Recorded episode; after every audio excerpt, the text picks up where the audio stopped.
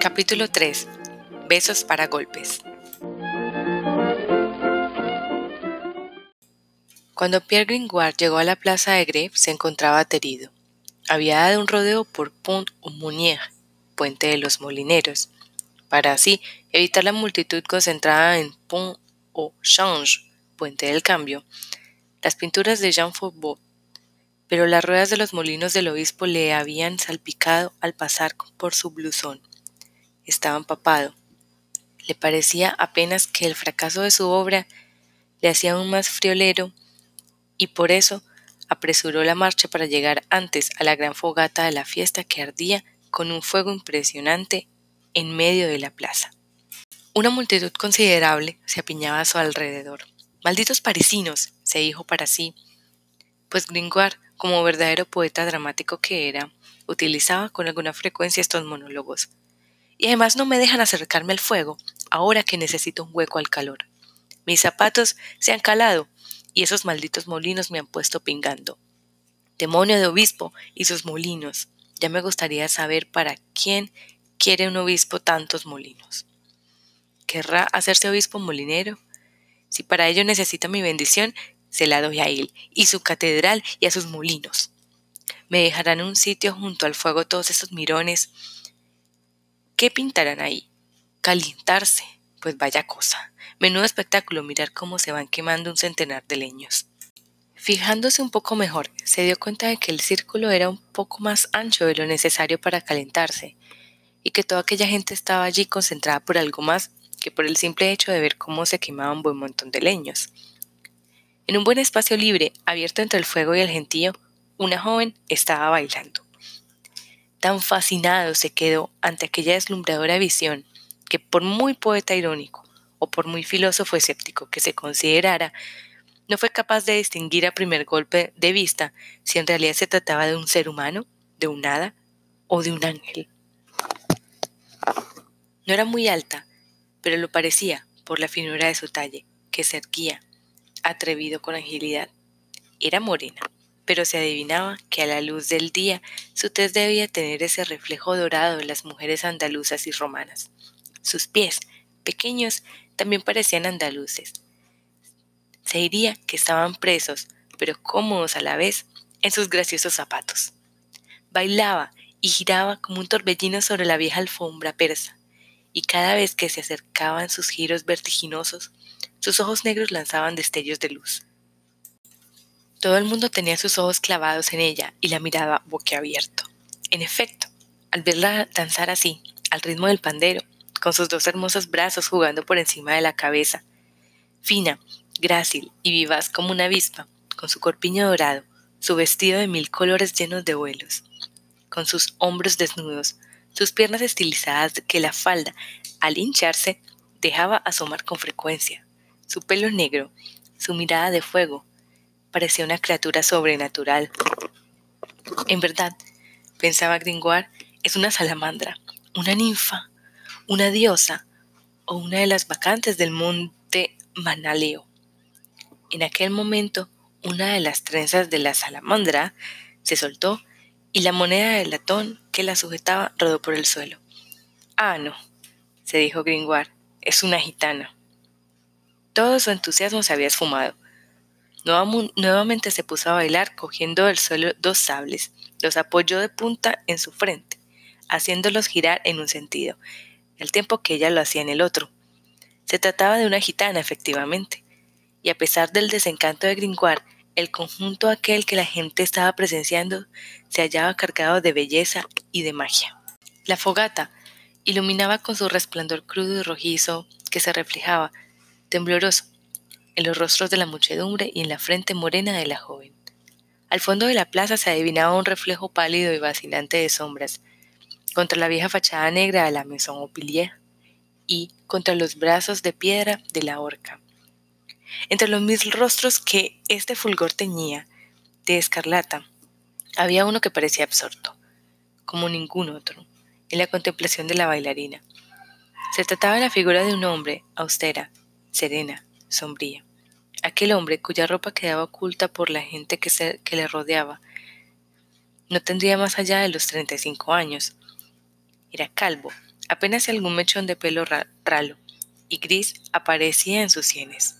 Su frente se veía surcada de impacientes arrugas, pero los ojos hundidos denotaban una juventud extraordinaria, una vida ardorosa y una profunda pasión. Los mantenía prendidos en la gitana, y mientras la alocada joven de 16 años bailaba y revoloteaba para satisfacción de todos, los pensamientos de aquel hombre se tornaban más sombríos. A veces una sonrisa y un suspiro se encontraban juntos en sus labios, resultando la sonrisa más dolorosa que el suspiro. La muchacha se detuvo por fin, jadeante, y el pueblo la aplaudió con delirio. Hali, dijo de pronto la gitana. Entonces Gringoire vio llegar a una linda cabrita blanca, espabilada, ágil, lustrosa, con cuernos dorados, pezuñas doradas y un collar dorado. No la había visto hasta entonces, pues había estado echada todo el rato en un rincón de la alfombra, mirando bailar a su mamá. Hali, ahora te toca a ti, dijo la bailarina, y sentándose entregó graciosamente el pandero a la cabra. Hali, continuó, ¿en qué mes del año estamos? La cabra levantó su pata delantera y golpeó una vez el pandero. Era el primer mes del año, en efecto, y la multitud aplaudió. Hali, dijo la joven, volviéndole el pandero al revés. ¿En qué día del mes estamos? La cabrita levantó su patita dorada y golpeó seis veces el pandero. Hali, prosiguió la gitana, cambiando nuevamente de posición el pandero. ¿Qué hora es? Hali golpeó siete veces el pandero, justo además en el instante en que daba las siete en el reloj de Marion Opillier. La gente estaba maravillada. Hay brujería en esto, dijo una voz siniestra en el gentío. Era la del hombre calvo, que no había apartado los ojos de la gitana. La joven se estremeció y se volvió hacia él, pero los aplausos de la gente sofocaron aquella exclamación. Incluso consiguieron borrarla de su mente, porque la gitana continuó con su cabra. Hali, ¿cómo hace Maes Guichard Grand Reni? el capitán de los pistoleros de la villa de la procesión de la Candelaria. Yali, apoyándose en sus patas traseras, comenzó a balar y a andar en tal gracia y tan seriamente que todo el círculo de espectadores se echó a reír ante esa parodia del celo del capitán de los pistoleros. Yali, prosiguió la joven, animada con su creciente éxito. ¿Cómo predica Maes Jacques Charmoul procurador del rey en los tribunales de la iglesia. La cabra se puso nuevamente de pie, bailando y moviendo sus patas delanteras de una manera tan extraña que, exceptuando su mal francés y su mal latín, era el mismo Jacques Charmoul, con sus gestos, su acento y en definitiva sus mismas formas de actuar. Y la multitud aplaudía a rabiar. Sacrilegio y profanación se llama eso, exclamó de nuevo la voz de aquel hombre, la gitana se volvió de nuevo hacia él. ¡Ah! Es ese hombre ruin otra vez. Y luego, haciendo una mueca con la boca, en un gesto que debía hacerle familiar, giró sobre sus talones y se dispuso a recoger en su pandereta los donativos del público. Llovían las monedas, los ochavos, las de plata, grandes y pequeñas. Sueldos. Cuando pasó ante Gringoire, éste se llevó la mano al bolsillo en un gesto un tanto distraído y ella se detuvo. Demonio, dijo el poeta, a no encontrar más que el fondo de su bolsillo, es decir, nada. Sin embargo, allí estaba la hermosa joven mirándole con sus ojos negros, mientras esperaba con la pandereta tendida hacia él. Gringoire sudaba la gota gorda. El Perú le habría dado, si no hubiera tenido en el bolsillo. Pero Gringoire no tenía el Perú, ni tan siquiera se había aún descubierto América. Por suerte, un pequeño incidente fortuito vino a sacarle de apuros. ¿Quieres largarte ya, saltamontes egipcio? gritó una voz agria desde el lado más sombrío de la sala. La joven se volvió asustada. No se trataba ahora de la voz de aquel hombre calvo, sino de una voz de mujer, con tinte de maldad. Aquel grito que tanto asustó a la gitana provocó sin embargo la risa de un grupo de niños que rondaba por allí. Es la prisionera del Tour Roland, decían entre risas. Es la gruñona de Chayet. Seguro que aún no ha cenado. dadle alguna sobra de convite de la ciudad. Y todos se dirigieron hacia la Maton o Pilier. Gringoire aprovechó aquel momento de duda y turbación de la bailarina para desaparecer. Los gritos de los críos le recordaron su vientre vacío y corrió hacia la mesa del banquete, pero las piernas de aquellos pilluelos eran más rápidas que las suyas, y cuando llegó habían ya arrasado con todo y no quedaba ni un triste pastelillo de los de a cinco perras de libra.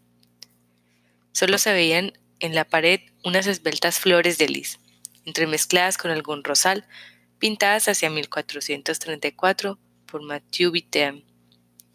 Como cena era bien poco. Y resultaba muy fastidioso acostarse sin cenar, aunque bien mirado, peor era no cenar y no tener en dónde dormir. Ese era su problema. Ni pan ni techo. Se veía acosado por doquier y la fortuna no se le mostraba nada propicia.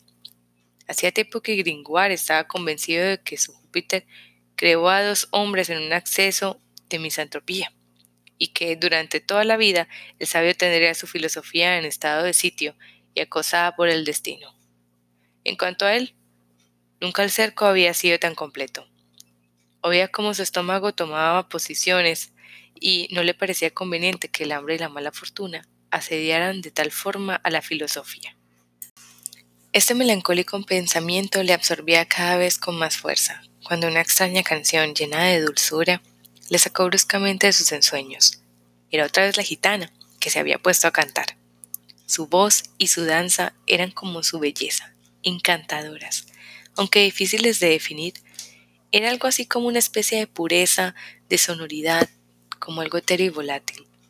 Era una continua eclosión de melodías, de carencias originales, de tonos sencillos, mezclados con notas agudas y vibrantes de gamas y arpegios que hubieran incluso confundido a un ruiseñor.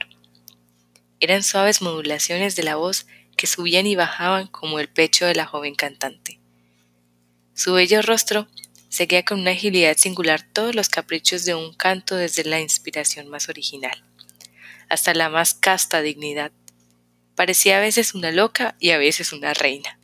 La letra de sus canciones pertenecía a una lengua desconocida para Gringoire, y que incluso debía serlo también para ella por la escasa relación que parecía existir entre la música y la letra. Estos cuatro versos, por ejemplo, eran cantados por ella con una loca alegría. Un cofre con gran riqueza hallaron dentro un pilar, dentro de él nuevas banderas, con figuras de espantar. Y poco después, ante el acento que dio a esta estancia, alabares de caballo, sin poderse menear, con espadas y con cuellos, ballestas de buen echar. Gringoire sentía que se le saltaban las lágrimas.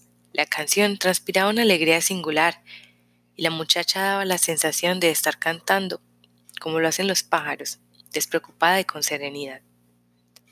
La canción de la bohemia había turbado las ensoñaciones de Gringoire a la manera con que un cisne turba la calma del estanque. La escuchaba con una especie de arrebato y de olvido de todo. Era el primer momento que pasaban sin sufrir desde hacía ya muchas horas. Pero ese momento fue más bien corto, pues la misma voz de aquella mujer, que ya antes interrumpiera la danza de la gitana, lo hizo de nuevo, gritando desde el mismo oscuro rincón de la plaza. ¿Quieres callarte, cigarra del infierno? La pobre gitana se cayó del todo, y Gringoire se tapó los oídos y exclamó ¿Quién es esa maldita sierra millana que viene a romper la lira? Los demás espectadores murmuraban como él, y más de uno dijo en voz alta Al diablo la sachet. La invisible vieja aguafiestas habría tenido motivos para arrepentirse de sus agresiones a la gitana, si los espectadores no se hubieran distraído en esos momentos con la procesión del Papa de los Locos, que, tras su largo recorrido por las calles de la villa, venía a desembocar en la plaza de Greve, rodeando de antorchas y bullicio. Esta procesión que vimos iniciarse y partir del palacio se había acrecentado a paso reclutando a toda clase de merodeadores y vagos de París que se sumaban a ella. Por eso, a su llegada a la plaza de Greve, presentaba un aspecto más que respetable. En primer lugar, desfilaba a Egipto. Iba a la cabeza del duque de Egipto, a caballo con sus condes sujetándole la brida y los estribos. Además, egipcios y egipcias, mezclados todos, con sus hijos, gritando cargados sobre los hombros. Todos ellos, conde, duque y pueblo, vestidos de harapos y de oropel. Seguía a continuación el reino de Ampa, o lo que es igual, todos los ladrones de Francia, citados por orden de importancia de menor a mayor. Desfilaban así, de cuatro en cuatro, con sus enseñas respectivas para indicar sus categorías y los grados de aquella extraña facultad. Casi todos estaban lisiados, quienes cojos, quienes mancos, los vagos, los cocheros, los hubertinos, los epilépticos, los calvos, los locos, los libertinos, los calaveras, los ruines, los ventajistas, los conijos, los merchandifes, los marrulleros, los huérfanos, los encapuchados. Toda una relación, en fin, como para cansar al mismo Homero. En el centro del conclave de los encapuchados era difícil descubrir al rey de Ampa, acurrucado en un carrito, tirado por dos enormes perrazos. Detrás del reino del Ampa venía el imperio de Galilea. Guillermo Rousseau, emperador de este imperio, desfilaba majestuoso vestido de una túnica púrpura manchada de vino, precedido de unos bufones que iban batiéndose y danzando. Rodeado de sus maceros y sus servidores, y de sus pasantes del Tribunal de Cuentas. En último lugar, desfilaban los curiales y sus mayos, coronados de flores, sus hábitos negros su música digna de aquelarre y sus enormes velones de cera amarilla. En el centro de toda esa multitud, los grandes dignatarios de la cofradía de los locos llevaban sobre sus hombros unas andas más recargadas de cirios que el relicario de Santa Genoveva en época de peste. Sobre las andas resplandecía con báculo, capa y mitra el nuevo papa de los locos, el campanero de Nuestra Señora, Quasimodo el jorobado. Cada cuerpo de la grotesca procesión tenía su música particular. Así los egipcios hacían sonar sus tímpanos y sus tambores africanos. Los zampones, raza muy poco musical, no pasaban de la viola, del cuerno y el rabel gótico del siglo XII. Tampoco el imperio de Galilea le superaba en gran cosa. Apenas si se distinguía en su música algún primitivismo rabel con notas que no iban más allá del re, la, mi. Sin embargo, donde se desplegaban con más vigor, en medio de una impresionante cacofonía, todas las excelencias musicales de la época, era en torno al papá de los locos. Eran notas agudas del rabel, contra altos y bajos del rabel, sin olvidar, claro está, las flautas y el cobre. Que no olviden los lectores, se trata de la orquesta de Gringoire, es muy difícil hacerse una idea del grado de regocijo, orgullo, al que había llegado. En el trayecto del palacio de Greve, el repulsivo y triste rostro de Quasimodo. Era sin duda la primera satisfacción de amor propio jamás experimentada por él, pues hasta entonces solo humillaciones había recibido, o desdén, por su condición, o por repulsivo de su persona. Por muy sordo que fuera, no cabe duda de que saboreaba, como auténtico papa, todas las aclamaciones de la multitud, a la que odiaba porque también él se sentía odiado por ella. Poco le importaba que sus súbditos se redujeran a un montón de locos, tullíos, ladrones o mendigos. Daba igual, pues en cualquier caso constituían un pueblo y él era su soberano, y por ello tomaba en serio todos aquellos aplausos burlones, aquellas deferencias grotescas entre las que podía entreverse un cierto trasfondo de miedo real entre el gentío, pues el jorobado era un gigantón, y aunque Sambo era bastante ágil y también irascible a pesar de su sordera, tres cualidades para moderar lo ridículo. Era difícil, por otra parte, conocer si el nuevo papa de los locos era consciente de sus propios sentimientos y de los que él mismo inspiraba en la gente, pues el espíritu que habitaba su cuerpo fallido debía ser forzosamente algo incompleto y sordo también. Por eso, sus impresiones, al verse así ante la gente, eran muy confusas a imprecisas. Lo que dominaba más claramente era una sensación de orgullo, y su manifestación más clara era la alegría. Existía como un halo en torno a aquella sombría y contrahecha criatura. Por todo eso, hubo miedo y sorpresa, cuando en el momento que Quasimodo, ebrio de orgullo, pasaba triunfalmente ante el Amazon o Pilier. Un hombre siguió de pronto de entre el gentío y le arrancó de las manos con un gesto de cólera el báculo de madera dorada, representación de, de su dignidad papal. Aquel momento tan temerario era el personaje calvo que se encontraba poco antes en los espectadores que admiraban a la gitana, y que la había dejado helada por ferir aquellas palabras de amenaza y odio.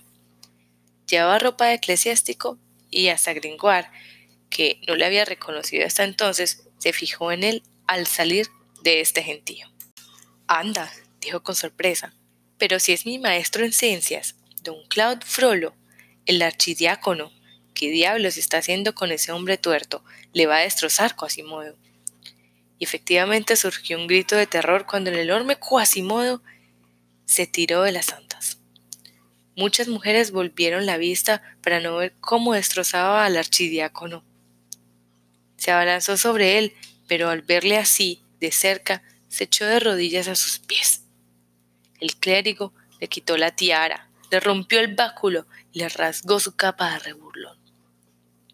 Quasimodo siguió de rodillas, humilló la cabeza y juntó las manos en ademán de súplica.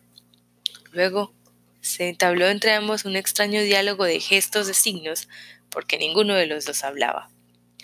El clérigo, de pie, irritado, con gesto amenazador, imperativo, y Quasimodo protestando humillado y suplicante, cuando la verdad es que con un solo dedo podía haber aplastado al clérigo.